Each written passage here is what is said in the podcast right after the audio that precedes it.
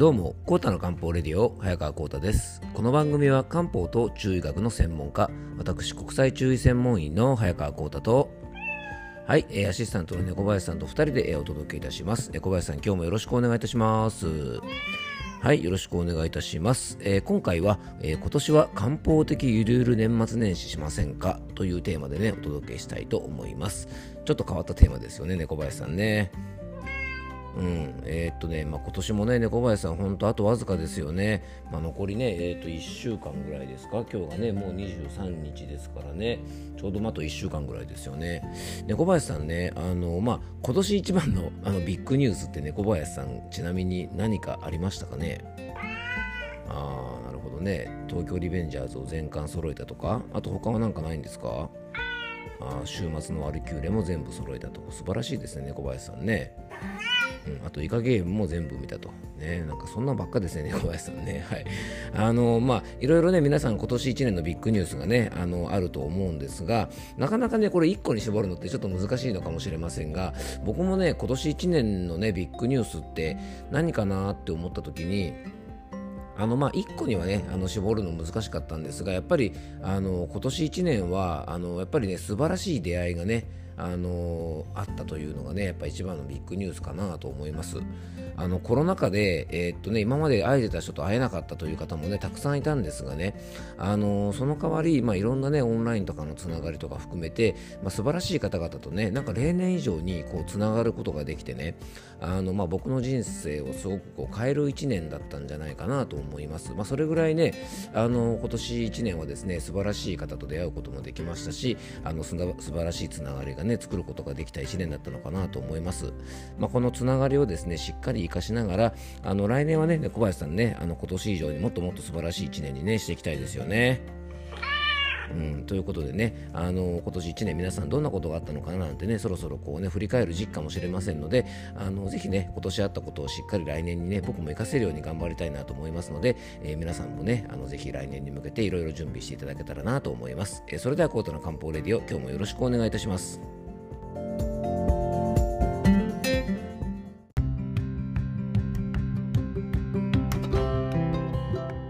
ということでね、今日の本題に入っていきたいと思うんですが、まあ、猫林さんね、まあ、冒頭でね、今年一番のビッグニュースなんですかなんて話をしましたが、やっぱりニュースなんでね、こう驚くというかですね、えこんな人がこんなことをとかですね、えっと、まさかこんなことが起こるとはみたいなことがね、結構まあビッグニュースって感じがしますよね。うん、確かにね、ビッグニュース、僕もね、改めて考えたんですが、まあ、確かにあるんですよね、あったんですけども、まあ、ちょっとこれはね、あのポッドキャストではちょっと言えないなということも、あのちょっとあるんですけど、まあ、そうですね、まあ、あれかな、猫林さん、あのほら、ね、プロレスラーのあの山梨県出身のね、高木慎吾選手がね、IWGP 世界ヘビー級チャンピオンになったのは結構衝撃的でしたよね。うん、なんで僕としたらやっぱね高木慎吾選手のチャンピオンかな。なんてことをねお話ししてるとねあっという間に終わってしまうので本題の方に入っていきましょう。えっと今日はですね、まあ、年末年始をね、まあ、ゆるゆるあの過ごしましょう。ということでねあのちょっとお話ししていきたいと思います。あの僕たちの日常ってもう普段からね何ね何もこう特別なことがなくてもなんとなくオーバーワークになってしまいがちですよね。まあ、仕事も忙しいしあと家庭での役割、ね、あと自分の時間も欲しい、まあ、いろんな、ね、立場によって多少異なりますが時間的な余裕がたっぷりあるという方はですねきっとこの番組を聞いてくださっている方の中にはもうほとんどいらっしゃらないんじゃないかなと思います。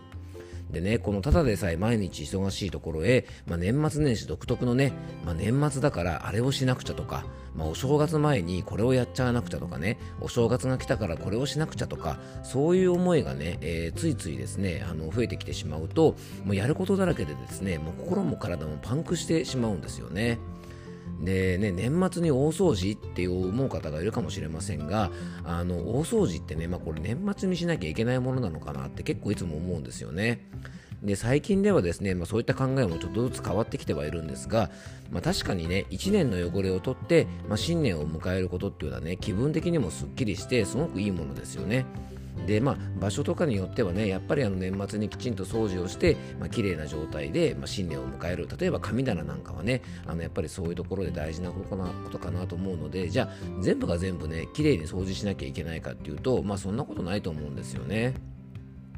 でね結構このね大掃除しなくちゃってことがねプレッシャーになったりして、まあ、こうストレスを抱える方がいらっしゃると思うんですが、まあ、変な話ね体調を崩してまで大掃除ってしなきゃいけないことかっていうと、まあ、そこまでする必要はないですよね。であとですね、まあ、そもそもね、まあ、掃除自体が、まあ、この忙しい年末にね無理してやったりとかあとねもう今年ほんと寒いですよねあのねでこんなね気温も低くて寒い年末に掃除するよりはですね、まあ、時間的にもね比較的ゆとりもある、まあ、掃除しやすい季節,、ね、季節、まあ、例えば春先とかねもっともっと暖かくなってから掃除をした方が多分作業効率もいいし怪我とかもしないしね精神的衛生上ねあのすごくいいと思うんですよね。まあ、そもそもねあの汚れも多分暖かい時期の方が落ちますよね。で例えばね年末の混雑時期の買い物、ね、年末だからあれを買わなくちゃこれを買わなくちゃってねあの渋滞の中ねあのなんかいろいろ買い物行ったりすることもですね、まあ、冷静に考えるとね一段落ついてからゆっくり買い物した方が、まあ、効率もねすごくいいですよね。なのでね、まあ、人混みとか渋滞で体力を消耗したりね、まあ、時間を消耗したりするのはどう考えても非効率だと思います。でね、年末だから、お正月だからってことでね、まあいろいろやらなきゃいけないんですけども、まあ実際ね、こういうお正月の準備とか、年末の行事とかをあの楽しみながらできる方は全然いいと思うんですよ。ね、でも逆にね、これしなきゃあれしなきゃってことがストレスになっている方は、ちょっとその考え方をね、あの変えていく必要ってちょっとあるのかなと思います。で僕たちがね一日にできることって非常に限られてます、まあ、意外とよく考えるとね、まあ、こんなこと体調崩してまでやることかなっていうことってね結構たくさんあると思うんですよね。で環境によってはやっぱりやらざるを得ない方もたくさんいると思います。まあそんな方はね年末年始でちょっと負担が増える分、えー、日頃の負担をね減らすことも多分大事だと思います。なので皆さんの頭の中にある毎日のやらなくちゃリストみたいなものをねあのちょっと考えてみてそれをね少し軽くしてあげることってあの大事だと思います、まあ、年末年始だからといってね急に僕たちのキャパが広がるわけでは決してありません。で今回はね年末年始の忙しい時期の過ごし方についてねちょっとお話をしてるんですが、まあ、普段からねのんびりできる方割とこうねリラックスがうまくできる方はいいんですが、まあ、何でも一生懸命もう常に全力投球しないと気が済まない。いわゆるね頑張り屋さん気質の方はあのぜひこの時期ね注意していただきたいと思います。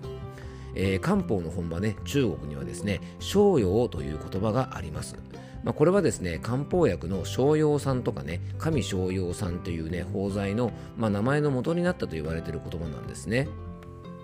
でこの商用という言葉はですね中国の、まあ、戦国時代の哲学者でもあり文学者でもあり、まあ、あの道教のね始祖の一人と言われている創始の代表作に商用湯というねあのものがあるんですがそこから来ていると言われています。で逍遥という言葉はですねもともと自由気ままに散歩したり、まあ、自由自在な人生観を表す言葉なんですね。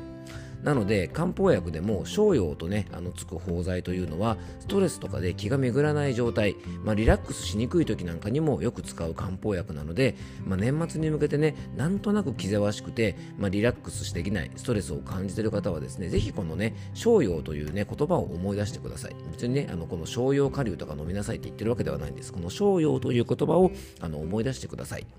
ね、本当にね、あの大掃除ぐらいでストレスをためるなんてもったいないですよね。で、心身が疲れてる時にきっちりしたお正月なんか過ごさなくてもね、別にいいと思います。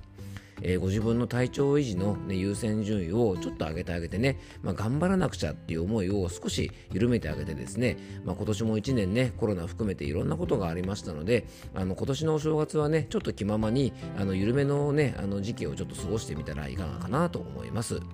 あの自分ではねこれやらなくちゃいけないって思ってることも自分の体調のことと合わせてねあの家族に話せば、まあ、無理してそんなことしなくても大丈夫だよっていうことってね多分いっぱいあると思います。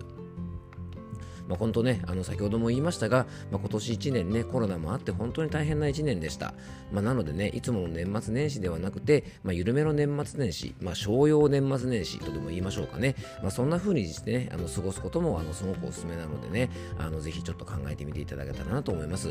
まあ、そんな年末年始が過ごせればね、きっと新年のスタートも素晴らしいものになると思いますのでね、えー、今日の話がちょっとでも参考になれば嬉しいです。えー、最後に僕からご案内がありますので、よかったら最後までお付き合いください。さい。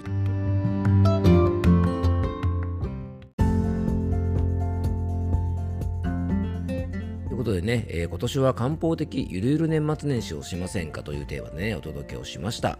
えー、猫林さんは年末年始どどうするんですか？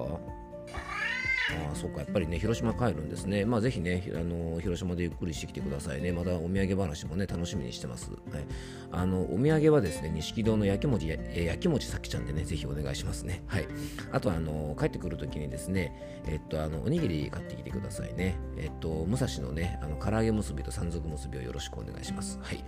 ということでね、あのまあ、僕もですね、今年の年末年始はね、あのお休み取るんですけども、特にね、本当にね、予定がね、全く入ってないんですね。ねなので、まあ、普段できないような、ちょっと片付けをしたりとかね、あとね、本を読みたいですね。あのかなりね、読みたい本を買ったんですが、なかなか読めてない本もあるのでね、少しあの、まあ、どうせ寒いと思うんでね、ゆっくり読書をしたりとか、あとね、スイッチにダウンロードしたままやってないゲームがね、あのあるのでね、まあ、ちょっとゲームをしたりとかですね、まあ、あとはね、あのうちのにゃんこと楽しくゴロゴロ遊ぼうかなと思ってます。まあ、あとジョギングもね、あのゆっくりしてね、あの美味しいビールなんかも飲みたいなと思ってますからね、まあ、皆さんもぜひね、あののんびりした年末年始を、えー、過ごされたらいかんかなと思います。えー、最後に僕からご案内です、えー、この番組ではあなたからのメッセージや、えご質問、番組テーマのリクエストなどをお待ちしております。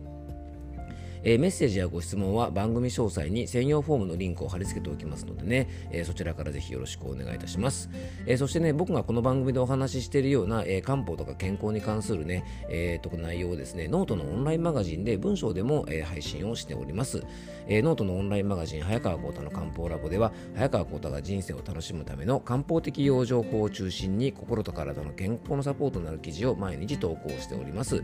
え無料の記事もね、あの投稿しておりますし、っと、有料の記事はね、えっと、1つの記事見るのに100円かかるんですが、月額500円のね、このオンラインマガジン登録していただくと、すべての有料記事を月額500円で、え全部見ることができますのでね、え興味がある方はぜひノートのオンラインマガジンの方も覗いてみてください。えー、今日も聞いていただきありがとうございます。どうぞ素敵な一日をお過ごしください。漢方専科サーター薬房の早川幸太でした。では、また明日。